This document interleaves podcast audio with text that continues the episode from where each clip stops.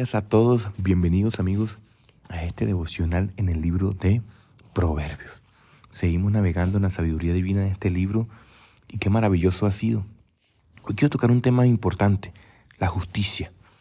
En el Proverbio 14, versículo 34 dice, la justicia engrandece a la nación, pero el pecado es la deshonra de cualquier pueblo. Vamos al contexto del pasaje. Claro, Salomón fue conocido como una, una persona imparcial, una persona que tenía ciertos criterios, que era incluso usado por Dios. Hay algunas objeciones, debo ser honesto, en la crítica textual, porque la labor del rey no era juzgar. Parece que la labor de juzgar al pueblo era de los jueces, valga la redundancia, que se tenía encargado. Pero se entiende que en los antiguos contextos, cuando las decisiones eran muy complicadas, se apelaba al rey y generalmente también se asociaba el rey con una divinidad. Pero Salomón entendía que el principio de justicia eh, era importante para la nación, es por eso que él pone este pasaje. Claro, amigos, que tiene sentido. Miren, cuando hay un estado donde no hay justicia, la sociedad decae, porque nuestra naturaleza caída, que siempre tiende a lo malo, cuando no está vigilada, supervisada y cuando no es sometida a leyes, se desvía. De hecho, el pueblo de Dios tiene leyes específicas ¿Como qué? Como cuidador y como guardador. En Gálatas le he dicho varias veces, se usa un verbo que es pedagogios, pedagogus, o sea, que es como una especie de cuidador y de tutor y de que enseña. La ley, en entonces en el Antiguo Testamento era un cuidador, sigue siendo un cuidador. Por eso cuando Jesús viene, Él dice, el sentido de la ley es cuidar tu corazón, es cuidarnos. Pero hay gente que pone la ley por encima de muchas cosas y lo que hace es perjudicar y supera eh, incluso el amor. O sea, la legalidad, el legalismo supera el amor, hay, hay que tener cuidado. Hay gente que es inflexible, no al pecado, sino pierde el tono de gracia por la legalidad, que se convierte incluso en una ilegalidad. Está poniendo la ley, está poniendo muchas cosas sobre el valor de la persona y cosas que tienen jerarquía dentro de la palabra de Dios. Jesucristo lo demostró, pero eso lo podemos hablar más adelante. Amigo, miren, cuando la proverbio dice la justicia engrandece la nación, es que en toda nación tiene que haber un sentido de justicia. Incluso el mismo Platón, el Platón canónico hablo, eh, él decía que cuando los gobernantes eran injustos, corruptos, inmorales, el pueblo los imitaba pero no como alguien digno de seguir o algo así, no, lo imitaba porque ellos decían, oye, nuestro, nuestro gobernante es, es, corrupto, entonces ¿por qué yo tengo que ser fiel, justo? Yo simplemente soy injusto porque la gente que nos gobierna es injusta, eso se ve hoy. Miren, en el día a día la gente está acostumbrada tanto a la corrupción que nosotros inclusive tenemos en el imaginario popular una frase que dice, que robe pero que haga. Eso pasa en toda Latinoamérica. Sí, sí, que robe porque todos roban, pero que haga. Así está el sentido de injusticia. Creo que Platón tenía razón en ese sentido. De hecho, la palabra de Dios también nos refleja y lo explica más de fondo ontológicamente. Qué maravillosa es la palabra. Pero miren, definamos el concepto de justicia. El más popular es darle a cada quien lo que se merece. ¿Verdad? Ese es el, el humanista secular dice esta expresión. En el sentido bíblico es lo que Dios decretó como justo e injusto. Qué interesante. Las expresiones de Jesús también eran interesantes. Al César lo del César, a Dios lo que Dios en, en este sentido político. Darle a cada quien lo que se merece. Amigos, miren, cuando Dios gobierna, en todas las sociedades hay imparcialidad objetiva. Les explico un poco mejor.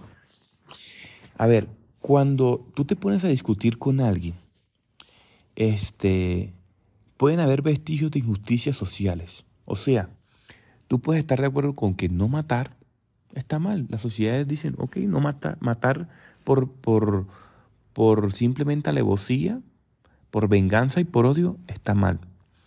Pero miren, cuando tú discutes con alguien que no tiene sentido de justicia bíblica, puede tener discusiones sin sentido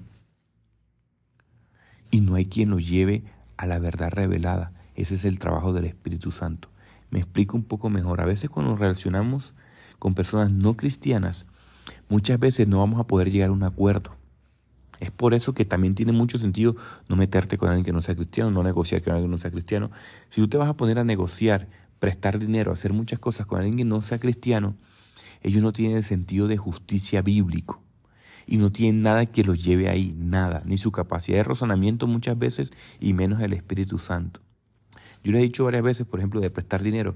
Cuando yo voy a prestar dinero, incluso cristianos y no cristianos, yo estoy dispuesto a perder ese dinero, porque yo no puedo perder mi amistad y no puedo quebrantar, muchas veces el valor a, a mi hermano, a mi prójimo, a mi familiar por el dinero. Yo tengo que estar dispuesto a perder ese dinero.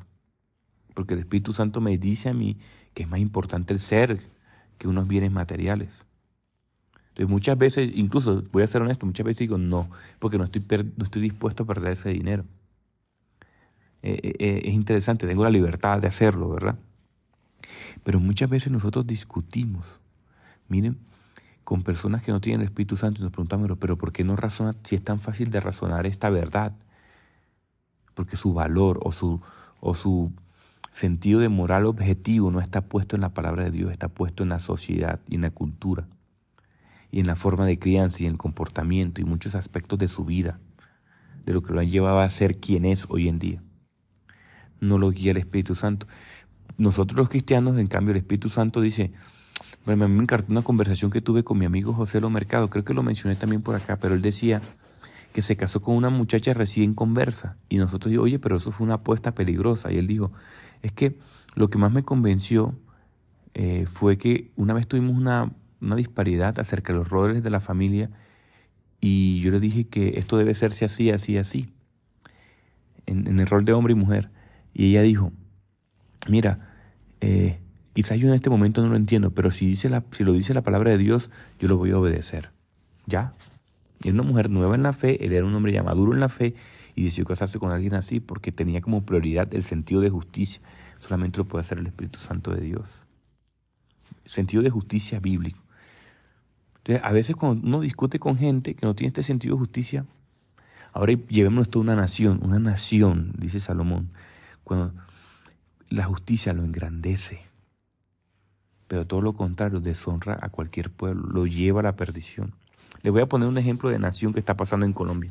En este momento nosotros, por, a través de los años, pues teníamos eh, gobernantes con una especie de espectro conservador, de derecha. Y Colombia, pues, eh, bueno, fue víctima, a mi, criterio, no esto es muy personal, eh, de una campaña muy bien estructurada hacia un cambio, cambio en su totalidad del sistema corrupto, del sistema... Pero ¿qué está pasando en este momento en Colombia?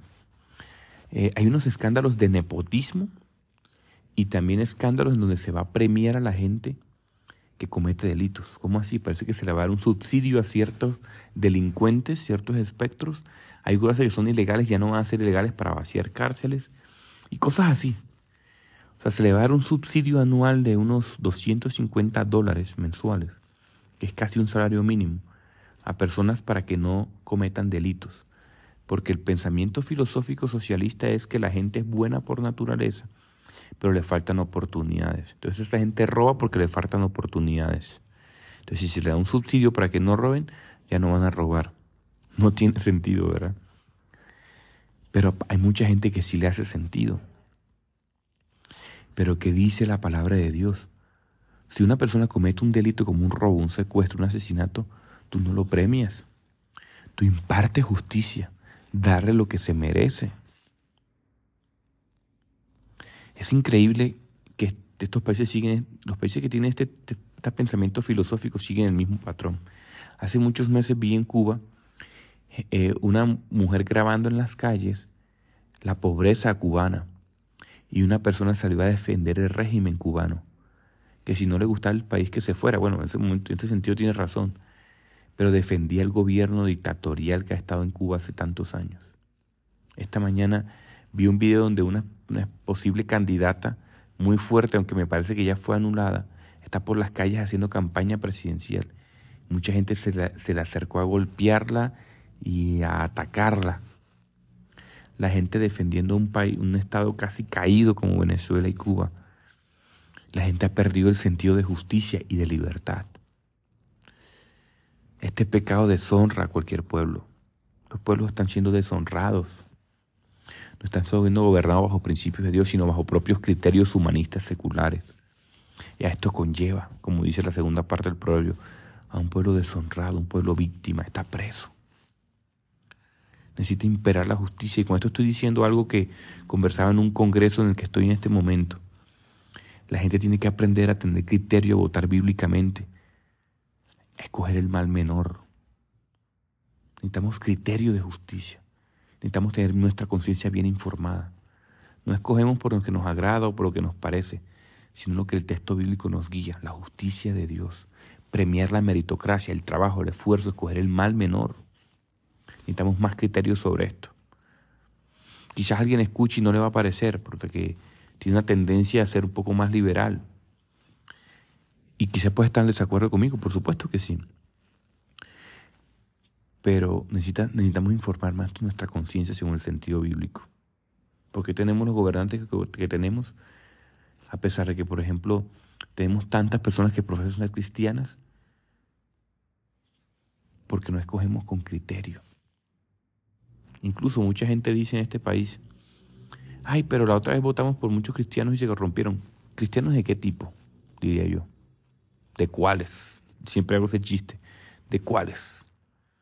¿Cristianos culturalmente asociados o cristianos realmente que tengan una preparación profesional y teológica? Que digan, esto es el cristianismo. hay una gran diferencia ahí. No todo el que profesa es. Qué interesante cómo la palabra nos habla de todo esto, ¿no? Miremos a nuestro alrededor, sé lo que está pasando también en muchos países latinoamericanos y hay que informar mejor nuestra conciencia. Tenemos que tener más criterio y orar por líderes que se levanten, temerosos del Señor. Amén, vamos a orar por eso. Gracias Señor por tu palabra, Padre, que nos habla de cada aspecto de nuestra vida. Nos parece tan poco importante muchas veces, Señor, el sector político, parece que fuesen dos mundos diferentes, pero tú nos tienes en este mundo unidos, Señor. Te pido, Padre amado Jesús, que nos ilumine, Señor, que nos informe nuestras conciencias, Señor, y que nos apliques esto a nuestra vida, que podemos aprender de eso, no solamente para gobernabilidad y política y, sociopolítica, Señor, sino también nuestras relaciones interpersonales, a nuestras comunidades más pequeñas, tener un mejor sentido de justicia, Padre amado Jesús. Ayúdanos, Padre, a entender mejor tu palabra, estudiar mucho mejor, porque de ahí parte de la revelación el sentido de justicia, Señor. No agregamos ni quitamos nada a nuestra fe. Está revelada, Señor, y solamente necesitamos iluminación en la revelación. Te lo pedimos, Espíritu Santo de Dios, y ponemos este día en tus manos en el nombre de Jesús. Amén y amén. Bendiciones, amigos.